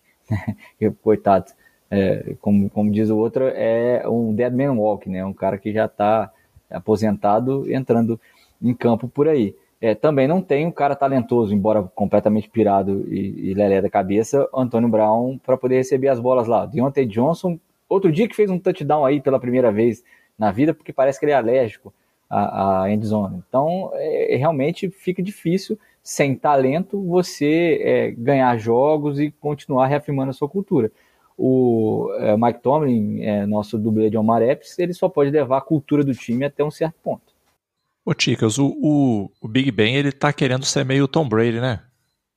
Tá, tá querendo, depois de aposentado, falar besteira, você não acha, não? Podia ficar quietinho, né? Eu acho diferente, mas depois eu Aqui, conto ó, por quê. Podia ficar quietinho, né? Eu, eu, eu acho que isso é, só para te responder, isso é invejinha, tá? É, algum operador de TI, torcedor dos estilos, até derrubou. Fã do Big Ben. O, é, o Big Ben mutou botou o Magal por aí, deu uma, deu uma queda nele. É só lembrar também que o Big Ben não é das melhores pessoas que já atuou nessa NFL, não. Já quebrou pelo menos umas três boates por aí. É, não, mas sem entrar no mérito pessoal. Eu acho o caso diferente, porque o Big Ben, é, a corneta dele é bem específica. Ele tem as, as palas de aposentado no meu tempo que era bom? Tem. Mas nesse caso, ele tá alinhado com acho que uma boa parte da torcida que já tá vislumbrando que o, o Mike Tomlin não é o cara para reverter esse quadro. E assim, eu acho que tá tudo bem também.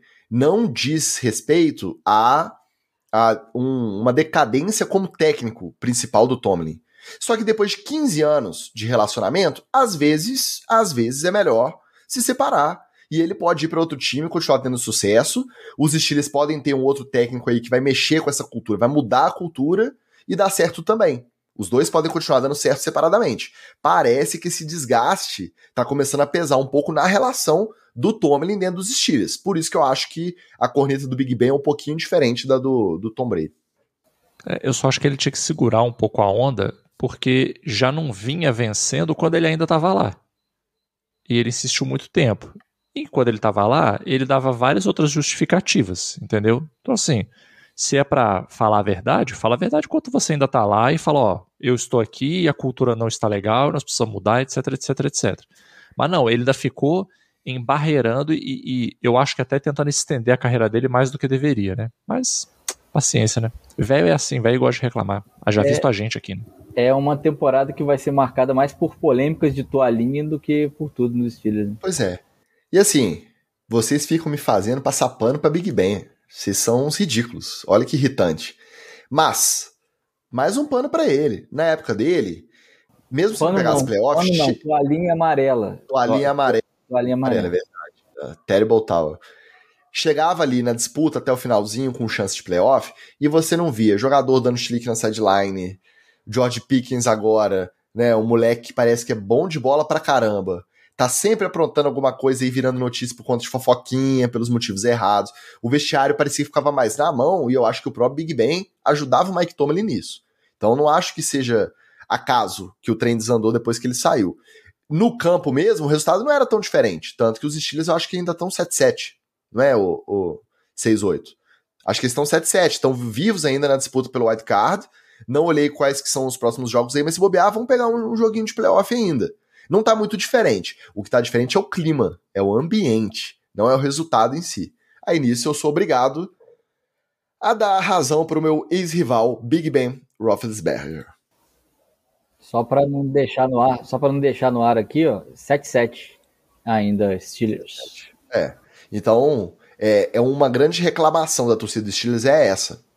O último Super Bowl que eles ganharam foi lá o de 2008 contra o Arizona Cardinals, aquela final de San Antonio Holmes. Olha quanto tempo tem isso. De lá para cá, o Tomlin bateu recorde de temporadas com pelo menos 50% de aproveitamento. Na época, que eram 16 jogos, ele, na pior das hipóteses, ficava 8-8. Na maioria, ele tinha campanha positiva e chegava nos playoffs. A torcida dos Steelers fala que não quer mais isso.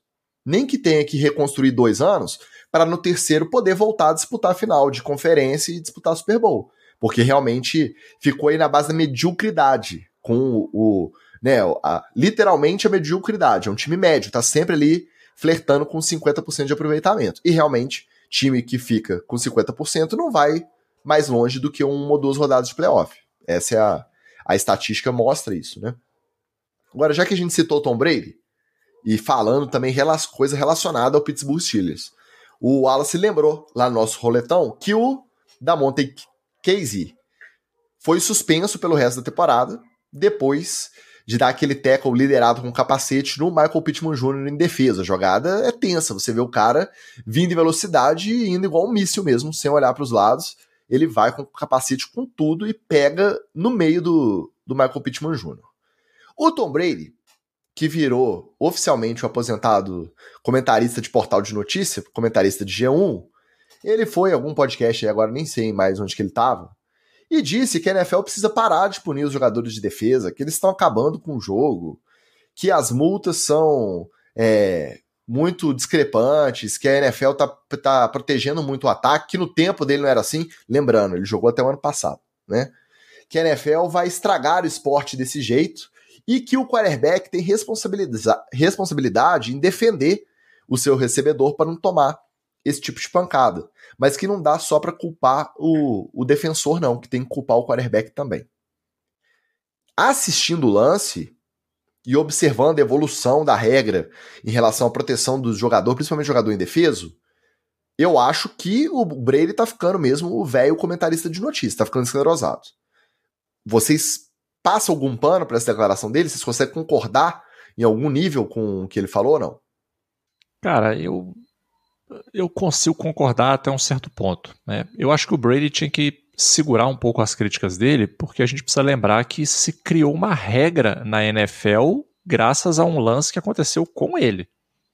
E a partir daí passou a se defender melhor os quarterbacks por causa do lance que aconteceu com ele. E você não viu naquela época ele vindo falando assim: não, para que criar essa regra? Que absurdo! Que não estou deixando o ataque, a defesa jogar.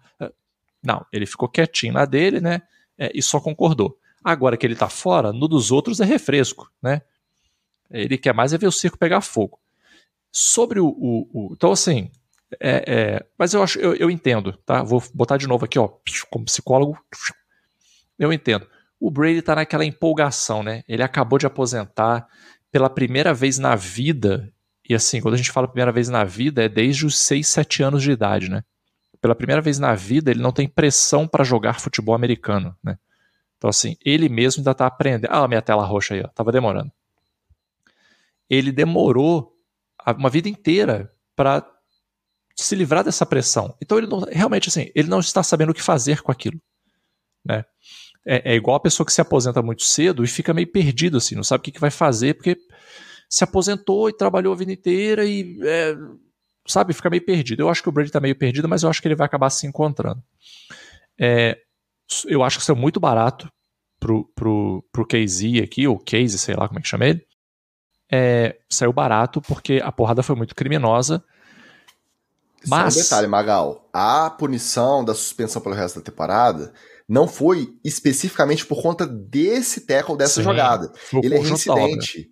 Ele já tomou, só essa temporada, ele tomou 59 mil dólares de multa por conta de jogada de sujo. unnecessary roughness, de é, é um contato ilegal.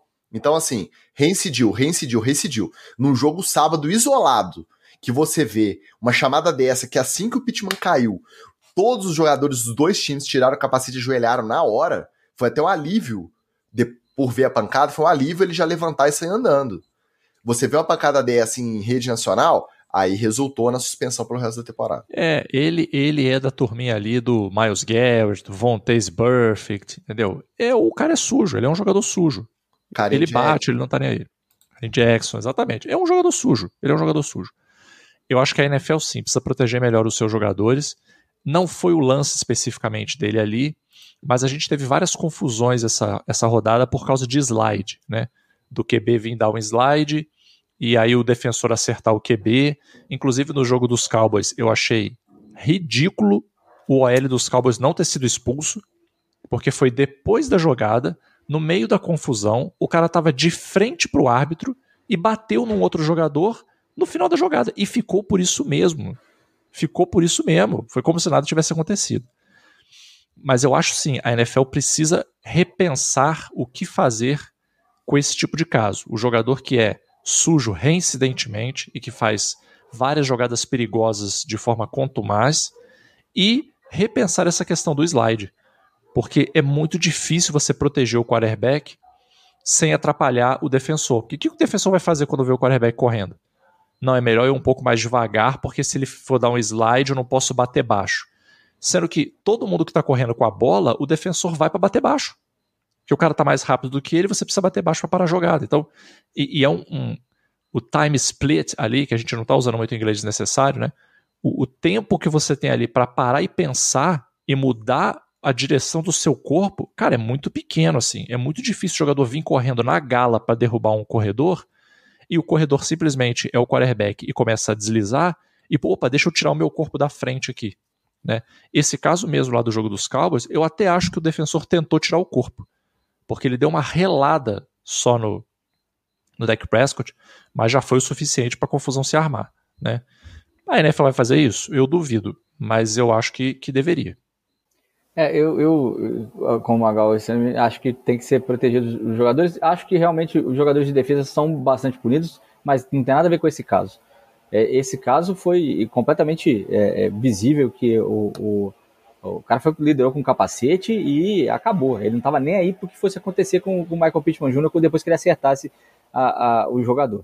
É, e nem com ele mesmo, né? Porque às vezes você faz um teco desse e você que, que toma a pancada, né? O pescoço torce e aí é você que vai embora. Mas parece que ele não, não tem muita é, medida das consequências. Mas voltando aqui só, é, só para um trecho do Brady, para ver como é que ele está esclerosado mesmo, ele falou que ele protegia é, os, os, recebedores dele. É, ele colocar qualquer bola para o Julian Edelman no meio de, dos gigantes que, da, da NFL, para aquele anão, é botar a vida do cara em risco já. Começa por aí. Se ele protegesse a vida dele, ele fala assim: não, Julian, não joga não. Não joga não, que eu não vou lançar a bola para você. E é main tira. O quarterback vê o wide receiver aberto, ele lança a bola. Ele não, não é, é, ele pode pensar em lançar onde ele vai pegar, onde ele seja mais fácil para ele fazer a recepção. Mas agora, ah, não vou jogar baixo aqui porque vai vir um outro jogador de defesa. Cara, o wide receiver, ele é um jogador de futebol americano tanto quanto o, o, o próprio QB. Então ele já tem que pensar em se proteger antecipadamente. É mentira que, que o quarterback consegue pensar isso. É mentira. E o Wallace, eu acho até que quando o quarterback tá começando a treinar lá no. antes do high school, lá no, no ensino fundamental, quando começa a poder jogar de pad, começa a ganhar um pouquinho mais de caixa, conseguir lançar a bola mais longe, eu acho que até existe como fundamento da posição você tentar proteger ao máximo o recebedor. Algumas automatizações de, de movimento. Eu até acho que em alguma jogada específica ele teve tempo suficiente para o Brady jogando, tempo para processar onde que seria melhor ele mandar a bola e que se tornou um processo automático. O Brady eu acredito que consiga fazer isso, não são todos, tá? Mas em alguns momentos específicos. O Aaron Rodgers, que é muito preciso. O Mahomes. O Josh Allen já não sei. O Lamar Jackson já não sei. O Gardner Minshew, meu amigo, que é o quarterback do Michael Pittman Jr. Aí você imagina, o Mitchell Trubisky, que estava do outro lado, inclusive vai pro banco, tá? Vem mesmo o Rudolph aí. Olha a desgraça que foi essa temporada para quarterback. O Browns está indo pro quarto, é agora que veio o bom. Porque teve Deshaun Watson, P.J. Walker, Dorian Thompson Robinson e agora veio o, o Joe Flacco, o que presta. E aí vale para tudo. O Vikings está com o Nick Mullins, depois de começar com Kirk Cousins e ir para Josh Dobbs. Você acha que esses caras vão. Se ele conseguir acertar a grade do capacete do recebedor, você já tem que dar graças a Deus. Você acha que ele vai conseguir proteger? Então, assim, e eu acho que o Brady caminhou muito rápido pro, no meu tempo, que era bom, cara. Jogou até ano passado e tá com esse papo aí. Não é a primeira vez, provavelmente não vai ser a última, porque ele entrou nessa noia de que essa nostalgia forçada aí. Cara, a gente é velho e rabugento. Mesmo assim, a gente tem raiva dessa nostalgia artificial forçada aí. De falar, viu? Chega de treta, né? Terminamos puto com o Tom Brady. Então vamos para outro que a gente pode também despejar um pouquinho da, da nossa raiva ou passar um pano. Chegou a hora do TD ou fumble. Acertou a miserável.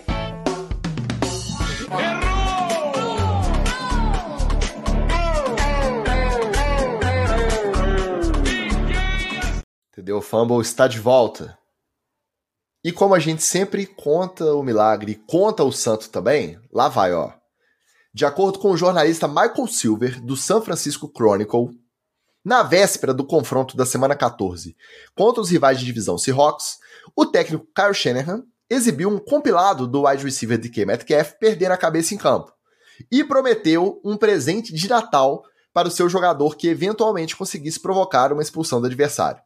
A estratégia deu certo e a essa altura, provavelmente o linebacker Fred Warner deve estar só esperando para saber qual será o seu presentinho do Papai Noel, Kyle Shanahan. Head coach oferecer recompensa por catimba e antijogo. É TD ou fumble?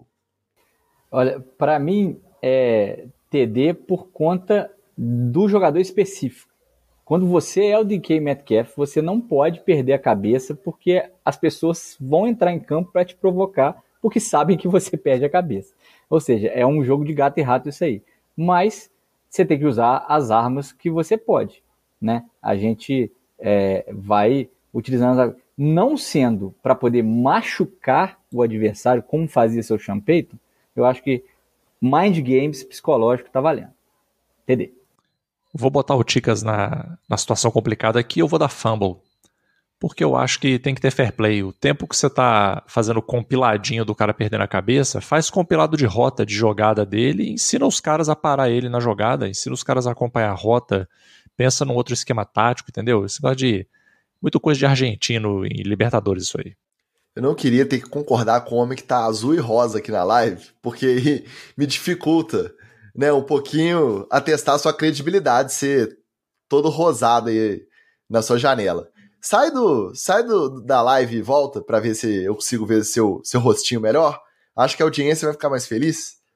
Sai e volta, tenta aí. Depois eu te puxo de novo. Tá? Enquanto isso, eu concordo com você. É fumble.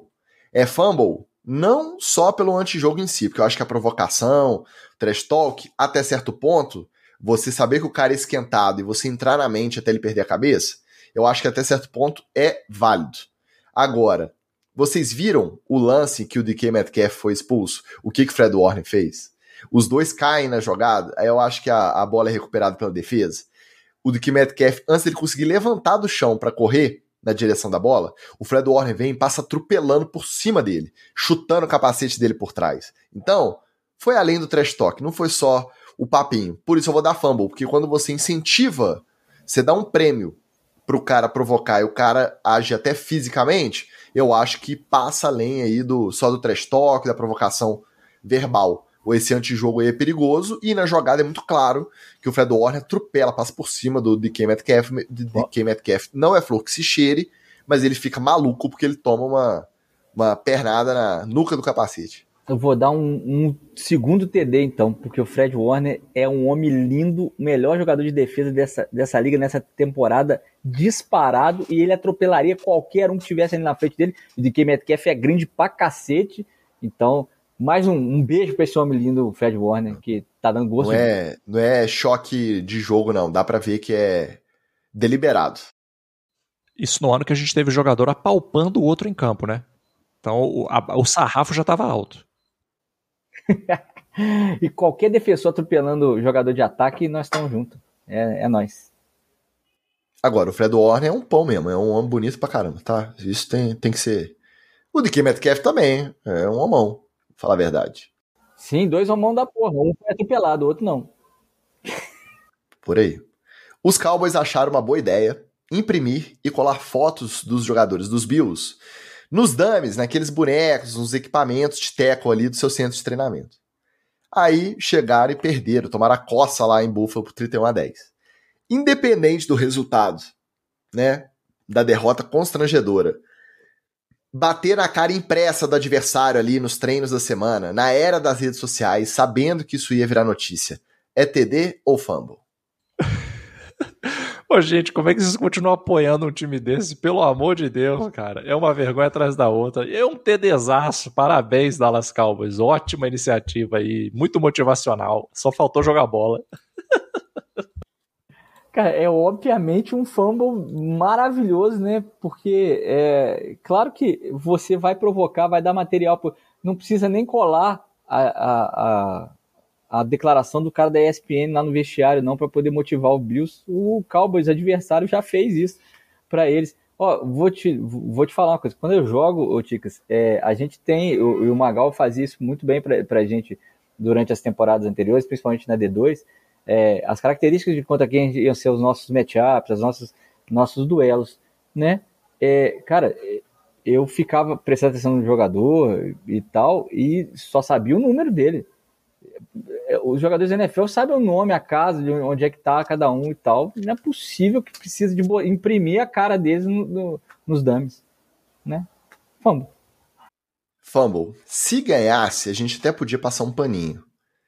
Mas você fazer isso durante a semana e levar uma coça bem dada dessa, no jogo também de grande apelo aí, todo mundo de olho no jogo no segundo horário da janela de domingo ali, pô, fumble. E aí é complicado, né? O Senhor dos Games fala que os Cowboys são uma piada a, o Mike McCarthy não é a primeira vez que ele elabora táticas aí é, questionáveis para motivar os seus jogadores. Né? Tá perdendo um pouquinho a mão.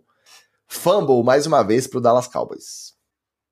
Durante o aquecimento de Lions e Broncos, antes do confronto lá de sábado à noite, o DJ do Ford Field, casa dos, dos Lions, estourou uma playlist inteira do rapper Future, ex-noivo da cantora Ciara. Para você que não sabe, é a atual esposa do Russell Wilson. Assim que os jogadores saíram do campo, aí a programação musical dos altos-falantes voltou ao normal. Ou seja, ele colocou o ex da atual esposa do Russell Wilson para tocar só enquanto o Russell Wilson estava aquecendo. Tentar desestabilizar o adversário com subterfúgio de cunho pessoal. É TD ou fumble? É TDzaço, porque isso lembra das torcidas brasileiras que sempre é, homenageiam, homenagearam né, o Júlio César com, cantando a musiquinha de que o Ronaldinho já tinha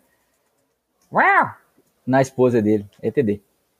Eu não sei se eu dou TD ou fumble, Ticas, porque o, o, é uma masculinidade muito frágil, né? Você apostar num negócio desse, né? Que o cara vai se incomodar com o ex da fulana, assim. Mas funcionou. Ah, mas não, isso é passado, gente. Isso é, vamos, é, vamos, porra, vamos subir de nível aí, né, cara? Se, se a essa altura do campeonato, pleno 2023, ser preocupado com o ex, não, porque o ex da minha mulher, o amigo, o ex é o ex, é passado. Para mim foi fumble isso aí. Vamos subir de nível. Tô com o Magal de novo, hein? Recorde de concordância hoje. Fumble. Fumble. Mexer com a mulher do cara, cara. Pra quê, sabe? Entrar na mente do cara assim. O trash talk ali, durante o jogo, o defensor dar uma zoada, tentar instigar uma reação, beleza. O DJ do estádio querer se meter nessa, fazer uma graça ali no aquecimento, sei lá. Acho de mau gosto. Mau gosto. Vamos, vamos, ser, vamos sermos melhores. Natal aí, ó. Uma época, né, de paz e alegria. Fumble pro DJ do Ford Field. Pra gente fechar, a semana do nosso herói Tommy DeVito tá deveras complicada. Depois de levar aquela coça bem dada que a gente contou lá no roletão, com direito aos defensores do Saints comemorando a, todos os sacks que eles fizeram para cima do DeVito com a mãozinha italiana que virou a marca dele nas comemorações de touchdown. Além disso, o garotão do Magal também deixou de ganhar 10 mil doletas para participar de uma noite de autógrafos na pizzaria Conilhos, Old Fashioned. Em italiano a pronúncia está correta, Magal? Conilhos. Cornelius Old Fashioned, localizada lá em Morristown, Nova Jersey. Tudo porque o seu agente metido a mafioso, Sean Stellaro, achou que o valor estava pouco, estava muito pouco, depois do hype da última semana, e aí ele decidiu dobrar a pedida. Ele simplesmente passou de 10 para 20 mil dólares a pedida para uma noite de autógrafos do Tommy DeVito. E aí, o dono lá da Conilhos Old Fashioned, o Nino Conilho, falou que a empresa é uma empresa familiar, é um negócio pequeno, e que 20 mil ficaram muito puxado para ele bancar essa noite de autógrafos com o Tony DeVito. Então, tentar ordenhar em excesso a vaca da fama repentina e acabar ficando sem leite nenhum é ou fumble? Ô, Ticas, eu vou ter que dar TD e vou citar aqui uma frase em italiano, tá? Sono troppo caro per te. Sou muito caro para você, meu filho. Mas assim, vou, vamos falar a verdade, a verdade aqui, Ticas. Isso, essa, esse não ir a esse lugar não foi uma questão de dinheiro, tá? Isso foi uma questão interna da máfia italiana, com tretas com a família Conilho, e falou: não, Devito, você não pode estar no estabelecimento dessa família, eles são uma família rival, então você não pode. Foi por causa disso, não foi por causa de dinheiro, tá? Só para deixar claro aí. E Tome Devito, Danny Devito é sempre TD, né? Não tem nem o que discutir. Eu vou dar, eu vou dar fumble só por um motivo, Ticas. É porque eu estou preocupado com a saúde da família Conilho agora, porque eles, eles exigiram da máfia, quer dizer, de um, agente da não, é, do agente do Deviro a, a é, um pouco demais. Então, quando você pressiona esse pessoal, você sabe que a, a vem agora o, a contrapartida, né? A, a, o saco, quer dizer, né, é, algum recado eles vão, vão receber é fumble, sabe por quê? Motivo muito simples. Se existe um código de conduta que funciona entre os mafiosos, é o fio do bigode, é a palavra de homem, é o acordo verbal. O Chan Estelaro concordou em levar o Tommy DeVito lá para uma noite de autógrafos de uma hora e meia e embolsar 10 mil dólares. E aí, como ele ficou famoso semana passada, ele simplesmente falou que não ia mais por 10, que ele queria 20. Não se faz isso depois que você já deu sua palavra. Nem se for italiano, nem se for americano, nem se for brasileiro. A palavra, ela tem que ter valor. Então é fumble pro Stellaro que tá é, complicando aí a vida do nosso garotão Tommy DeVito e também deturpando a imagem da tradicional família italiana americana, ítalo-americana da qual ele é representante. Falando em família, Feliz Natal a todos. Divirtam-se. Vocês vão dar aquela espiadinha em Broncos e Patriots na hora da ceia ou vão deixar essa passar? Qual que é o plano aí para comemoração natalina de vocês? Na verdade, esse ano a comemoração natalina vai ser aqui em casa, Ticas. Pela primeira vez na história desse país. Então, estamos aguardando aí como é que vai ser esse evento. Teve confusão, treta, briga, dedo na cara, alguma coisa nesse sentido. É, só queria antes fazer um, um pequeno pedido aqui para os meus amigos lá de Nova York. Perdona ele nostro capo. Só para te liberar aí, Ticas. É, vai ser aqui em casa, Ticas. A festa, então, vai ser muito animado. E no dia seguinte, óbvio, né? Vamos comer o quê? Restos da ceia? Não, churrascão, né? Aquele churrascão maroto a, o resto da ceia vai ser ao longo do, da semana, né? Então provavelmente lá até o dia 30 eu ainda vou estar comendo o resto de Chester. Ah, eu vou. Estaremos, estaremos celebrando duas coisas, né? Que a gente celebra todo ano. A, a, o Natal e família, né? Estarei com o Magal. É, se o Ticas quiser chegar, eu já, já o convido para casa do Magal. É, e é, a introdução do Magal ao, ao, futebol americano. Porque foi numa época assim que o Magal ficou conhecido comigo jogado no sofá da minha avó assistindo o jogo durante o dia de Natal quase inteiro. É, ele aprendeu aí um, um domingo qualquer. 12 anos, exatamente natais, 12 anos. Desses natais de, de, domingo aí. E eu vou ficar de olho, obviamente, no jogo de 6 e 25 Dolphins e Cowboys. Esse, esse aí, se não empatar, é nóis. A TVzinha vai estar ligada aqui passando o é, jogo, gente. Isso aí é, é pacificado. Celularzinho, né? Na época do streaming, facilita bastante. Deixar aquele joguinho só de de bizu ali no cantinho, não vai ter jeito, a gente vai no amigo oculto, a gente dá um, um beijo na tia, mas quando tenta te dar, a gente corre para saber o que, que o Belizep aprontou contra o Denver Broncos, hein? Que jogão, e podia ser um joguinho melhor, né? É, tá bom. Vamos reclamar não que tá acabando, gente. Só mais três semanas. Um Feliz Natal a todos. Comportem-se, divirtam-se e não deixem de assistir o máximo de NFL possível, porque tá acabando. Semana que vem a gente volta. Um abraço e valeu!